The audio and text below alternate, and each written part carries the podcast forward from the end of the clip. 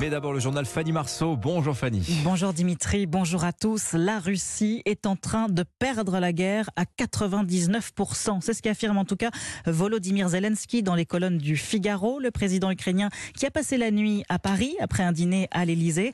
Ce matin, il s'envole pour Bruxelles avec Emmanuel Macron. Bonjour Arthur Delaborde.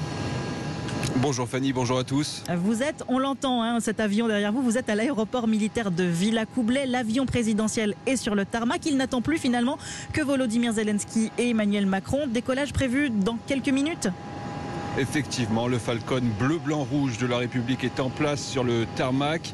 Vous entendez certainement son moteur tourner derrière moi. Les deux dirigeants sont attendus dans une vingtaine de minutes ici pour décoller précisément à 8h30. Direction donc le Conseil européen de Bruxelles. Une session de travail entre les 27 et Volodymyr Zelensky est prévue à 10h. Le président ukrainien devrait une nouvelle fois plaider pour que ses alliés européens lui livrent des armes lourdes et des avions de combat comme il l'a déjà fait hier soir à l'Elysée. Nous avons peu de temps. Nous avons besoin d'armes pour la paix. Sur cette question des armes, Emmanuel Macron n'a rien exclu tout en temporisant. Le sujet était au cœur du dîner entre le président français, son homologue ukrainien et le chancelier allemand Olaf Scholz. Dîner qui s'est terminé vers minuit à l'Elysée. Dans la foulée, Emmanuel Macron a remis la Légion d'honneur à Volodymyr Zelensky, le président ukrainien, a ensuite passé la nuit à l'hôtel intercontinental en plein cœur de Paris dans le quartier de l'Opéra. Arthur Delaborde qui est donc en partance pour Bruxelles pour suivre ce sommet européen pour Europe 1. William Molinier, le spécialiste défense d'Europe 1, nous a rejoint. Bonjour William. Bonjour Fanny. Alors on entend, William, les demandes pressantes hein, de Volodymyr Zelensky, des armes lourdes et des avions, et vite.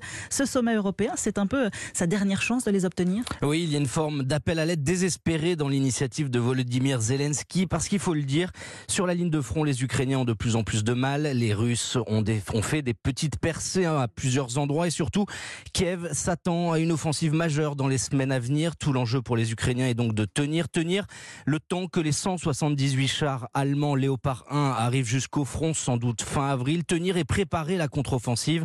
Car même si les Occidentaux s'accordent pour concéder des avions de combat, il va falloir former les pilotes. Cela peut prendre jusqu'à 8 mois. Alors l'Europe a déjà beaucoup donné, 45 milliards d'euros. La France aussi, sur les 200 millions d'euros du fonds de soutien, 80% a déjà été consommé.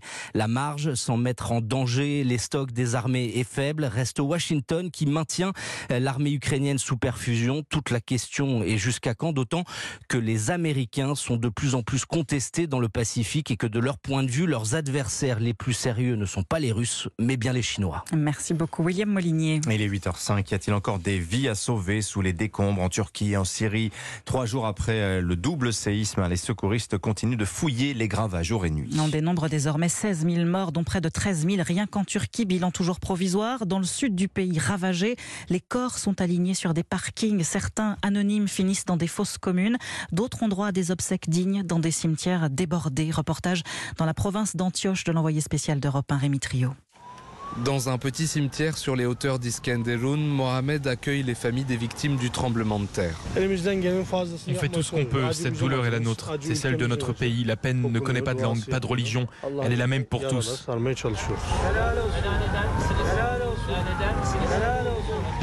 Cet imam de l'ouest de la Turquie a été mobilisé pour faire face au nombre stupéfiant d'enterrements. L'allée du cimetière est pleine de véhicules apportant des corps. Certains gisent à même le sol dans de simples couvertures. Vraiment, je ne sais pas combien nous avons célébré de funérailles, entre 300 et 400. C'est vraiment très douloureux. Un peu plus tôt, nous avons enterré une famille de 15 personnes, des grands-parents aux petits-enfants, toute une famille. Sur un banc, une femme se lamente. Dans ce cimetière, son chagrin fait écho à la douleur de tout un peuple. À Iskenderun, Rémi Trio, Europe 1.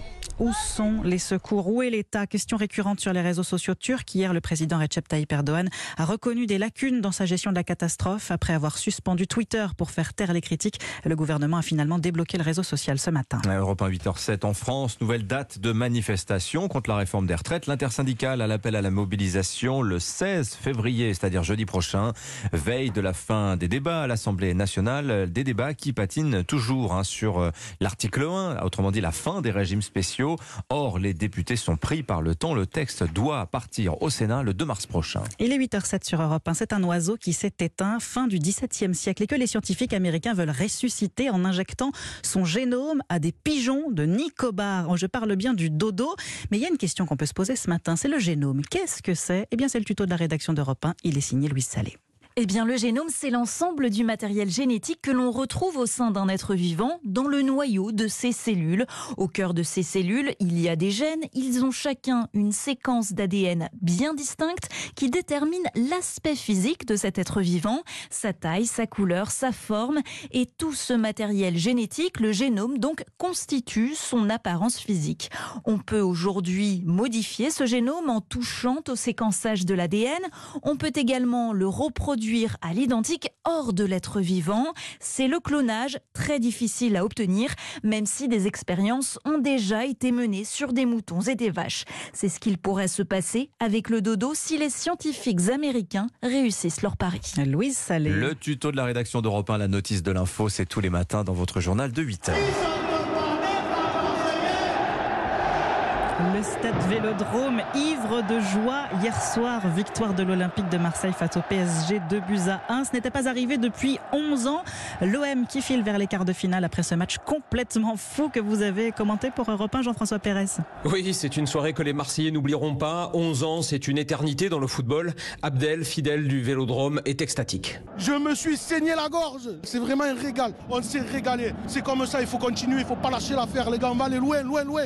Cette Coupe de France, on est pour nous. Les Marseillais ont suivi la trace de leur capitaine courage, Valentin Rongier, pour sortir un match d'exception au meilleur moment. Deux buts signés du Chilien Sanchez et de l'Ukrainien Malinowski et un jeu pétillant de bout en bout, de quoi faire la fierté du milieu de terrain Matteo Gendouzi. On mérite cette victoire, on a, on a tout donné du début à la fin et bien évidemment on a vu euh, l'ambiance qu'il y avait, les, supporters étaient vraiment important pour nous, pour eux et voilà et pour tous ceux qui sont amoureux de, de l'OM de gagner ce match. Côté parisien, malgré les parades de Donnarumma, l'ensemble fut notoirement insuffisant, voire inquiétant à l'image de Neymar. L'entraîneur Christophe Galtier n'a pas aimé son retour à Marseille. Évidemment qu'il y a de la déception pour nous, pour le club, pour nos supporters, mais euh, on se doit de regarder vers l'avant. Éliminé de la coupe, le PSG va maintenant se frotter à Monaco avant de retrouver le Bayern mardi prochain avec davantage de doutes que de certitudes. Jean-François Pérez, chef du service des sports d'Europe 1, également qualifié Lyon et Nantes. Qui de Lens ou de Lorient les rejoindra en quart de finale Dernier match des huitièmes de Coupe de France à vivre ce soir dans Europe 1 Sport. Non, il va y avoir du suspense cette ah, saison en Coupe de France. Incroyable. Ça faisait longtemps que c'était pas arrivé.